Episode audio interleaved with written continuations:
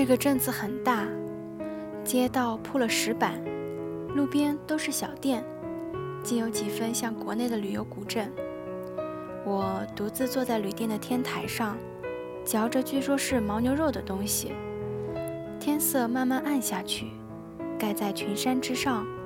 不久，天空中便星罗密布。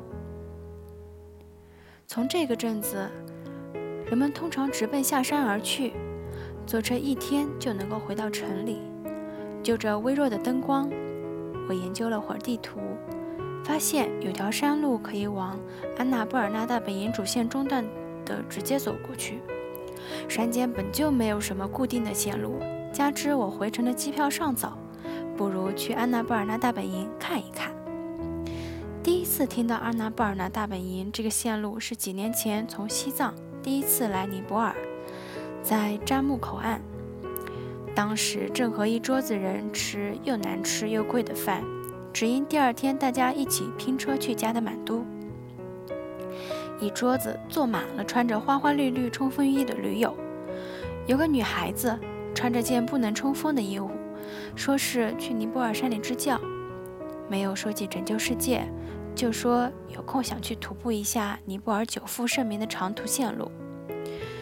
那个时候我还未曾去哪里真正徒步过，从昆明一路搭了十几个陌生人的顺风车到了拉萨。那个时候路上有一些搭车客，还没有像今天这样成群结队。有一些讨厌的害群之马，比如有个胖大叔，四十出头，在武警的检查站，一辆 SUV 停下来登记，人家不愿意搭他，他倒是毫不客气，把自己七十升大背包往人家车一塞。然后往人家后排一挤，车主一家人斯斯文文也拉不下脸，不情愿地带着他开走了。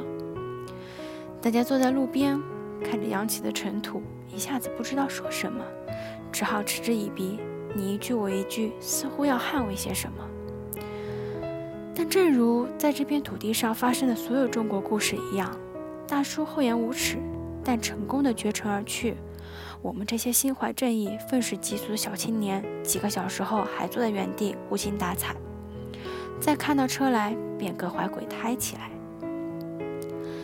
这种有人的故事是好叙述的，但回到安娜布尔纳山间，每天的行走绝大部分只是我个人化的感受，回过去叙述困难重重。有时候甚至很难分清楚哪些是真实发生过的事情，哪些是当时脑子里所想的事情。回忆之中的时空产生了巨大的扭曲。我往大本营走的这几天，每天在路上走的时间都很长，经常一天能走十个小时，但在记忆中占的比例却很小。而我对于空间上每天巨大的位移，也仿佛变得麻木起来。每次长途旅行，最初的十天总是什么都新鲜，之后新鲜感褪去，一切又变成另一幅色彩。旅行的节奏有点变换为新的日常节奏，然而，总有那么些事情把你从梦中惊醒。这天出发还没多久。便下到一个巨大的山谷之中，两山之间望过去，就是安娜布尔纳的主峰了。我跟往常一样，听着耳机独自行走着，突然看到前面一大堆巨石，大概是前两天泥石流滑下来的。我看看山上，好像没什么动静，天气晴好。这边线路被石头砸了，被大水冲了，没人管，也是常有的事情。我紧了紧背包腰带，开始爬石头，但爬了十几块，觉得不是很好走，然后就回头准备走下来，再看看其他路线。远远看到下面两个人影在向我猛地挥手，然后在那里跳，大概是昨天同住一个旅馆的。我摘下耳机也挥挥手，结果他们还在大喊些什么。我做个手势说我听不清，他们指指我背后，我回头一看。一大片雪崩掉在刚才那片石头上，下到谷底，他们俩跳跳起来责怪我：“难道没有听到雪崩的声音吗？”我说：“我戴着耳机，声音也不是很大，什么都没听见啊。”他们说：“在我刚才走的这条路旁有块牌子，说最近山的这侧雪崩危险，要从山谷另一侧绕道。看到我在上面，本来想上来叫我，后来想起听我昨天说起的徒步经历，又跑得这么快，觉得我会找到办法的。但是看到雪崩，我还在往前走，就急了，怎么叫都不回头。我回头仔细端详那堆塌下来的雪，裹着点泥土，脏兮兮的，总觉得他们在那里已经很久了，不像是刚才掉下来的。更奇怪的是，这种瞬间，回想起来并没有任何生死一线的后怕，反倒觉得不是很真实，像一个反复做的梦。告别好心的二姐妹，我拔掉左边的耳机，继续向上。既然已经适应过海拔了，今天便不用住在半路，直接往阿纳布尔纳大本营走过去。前几天过 Throne La Pass 的时候，周围的风景其实不怎么好看，但是过了 MBC，也就是鱼尾峰大本营之后，周围所有的山体全部被雪峰覆盖，反射出炫目的日光，完美无瑕。说到鱼尾峰大本营，其实是一个不能称为大本营的大本营。鱼尾峰在上世纪五十年代有过若干次不成功的登顶尝试，但后来尼泊尔政府永久地关闭了对鱼尾峰的攀登，既无攀登，自无大本营。现在这里的一排排房子，不过是为了许多走 A、B、C 路线的。徒步者提供一个海拔适应的阶梯，不至于一下子暴露在安娜布尔纳大本营超过四千米的危险海拔之中。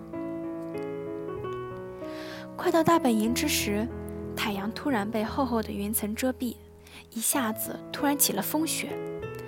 本来在远处的大本营，居然隐没在一片灰蒙之中，能见度骤然至只有几十米，四野无人，顺着脚印一路向前。终于到了一块牌子，大概是恭喜五湖四海的徒步者艰苦跋涉来到大本营之类云云。继续前行，看到一群房子，放在外面的桌椅都架了起来，已经积起了厚厚的雪。走廊之上，大家都在铲雪，问老板要了个铺位，坐在餐厅烤火，围着中间的暖炉，大家默不作声。对面的新加坡小伙子正在看这几天相机里的照片。他的向导正在搓着手按腿，右边的两个姑娘互相枕着睡着了，还有个姑娘盘着腿坐着在看书。窗外大雪漫天飞舞，厚厚的雪堆在一座小小的佛塔上，有几座快要完全被埋没了。风马旗在风雪中摆动，那些热爱生命、更热爱挑战极限的登山家，永远留在了眼前的山峰上。而他们的灵魂，就在这小小的一座座佛塔里，永世守望亘古不变的雪山——安娜布尔纳主峰，八千零九十一米，世界第十高峰，但死亡率却是高于另外十三座的八千米以上的高峰。至二零一二年，一共一百九十一次登登顶，六十一人遭遇山难。梵语里，安娜布尔纳的意思是丰收的母亲。